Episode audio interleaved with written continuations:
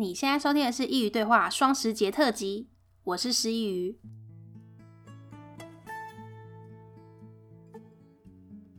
晚安，大家过得好吗？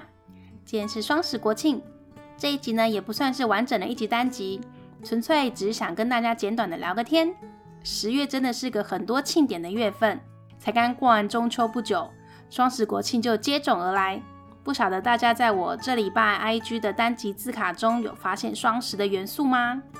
今年双十节的主视觉图是声波的造型，设计师曾国展是以多元声音为设计理念，象征台湾历经学运、婚姻平权等社会运动，大众多元的声音透过各平台管道被你我和政府听见，政府的声音也从各种方式传递，对内进行政策沟通。进而相互的理解和合作，对外进行国际宣传，提升台湾能见度。二零二零真的是多事之秋的一年，从一开年爆发的疫情到十月这期间，世界各地皆有繁星陨落。眼看今年就要进入最后一季了，疫情好转遥遥无期，但我们还是必须生活下去。没有人知道未来什么时候能够恢复疫情前的模样。有的时候在看到世界各地的新闻说，因为疫情减少人类的破坏，哪个地方出现了奇观等等的这些新闻，我就会想，这算是大自然的一次反扑吗？环境要人类付出的代价，姑且不论这后面衍生出的政治操作，现在全人类都一心的期盼疫情能够真正的过去。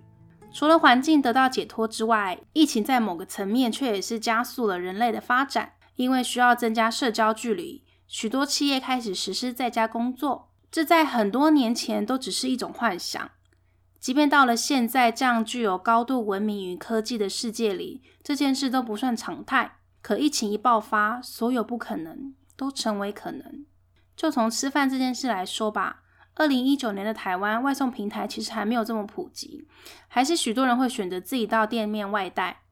可因为要隔离，因为不要有太多的接触。外送平台就突然变成每台手机必备的 App，即便是平常不善于使用科技的长辈，现在都会自己用手机叫餐。而许多开始实施远距工作的企业，也发现了这样发展的可能。远距工作在成本上来说，其实是双赢的局面。简单举个例子，以企业来说，公司可以减少设备成本，而对于员工，则可以减少通勤成本。当然，也有随之而来的缺点。例如，无法实际见面，是否会在沟通上造成困扰？团队间因为无法实际接触，是否无法培养信任度？但这都无法去除，远距工作已经是未来的趋势。因为这场灾难，全人类开始想着各种以往不可能的事情。因为现在如果不做出改变，就会活生生的被环境淘汰。物竞天择，不再只是教科书上的句子，而是我们的生活。世界正用一种奇异的方式逼着我们往前。希望我们都能在未来相见。二零二零年剩下三个月了，你还有在今年没有完成的目标吗？不论你前九个月过得如何，希望你都能用剩下的三个月扳回一城。一时的失意不代表永恒，过去只是因为时间而成为我们的一部分。今天的简短对话就到这里了。下一集很不一样的，想要聊一部电影。总是在分享书籍的我，其实平常也很爱看电影。但我希望在下一集来临之前，你们可以先去看看这部电影，这样到时候我在分享的时候，你们就会知道我在说什么了。因为下一集我一定会把整个剧情说完，所以如果你不想被我爆雷，建议你先收看。下一集要分享的电影是在 Netflix 中蒙上我的眼，由珊卓布拉克领衔主演。在描述栏中有预告片的连接，可以看看你有没有兴趣。或许你会想。这样的一部戏有什么好分享的？那这就要等到下礼拜四才能为你解答了。如果你很想知道我是如何看待蒙上我的眼，千万不要错过下一集的节目。欢迎点击描述栏中的链接，请师佾萮喝杯咖啡。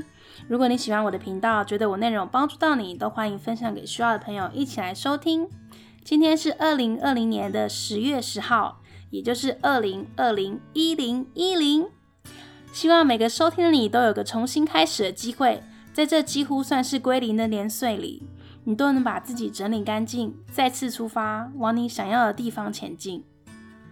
感谢你的收听，我们下次见。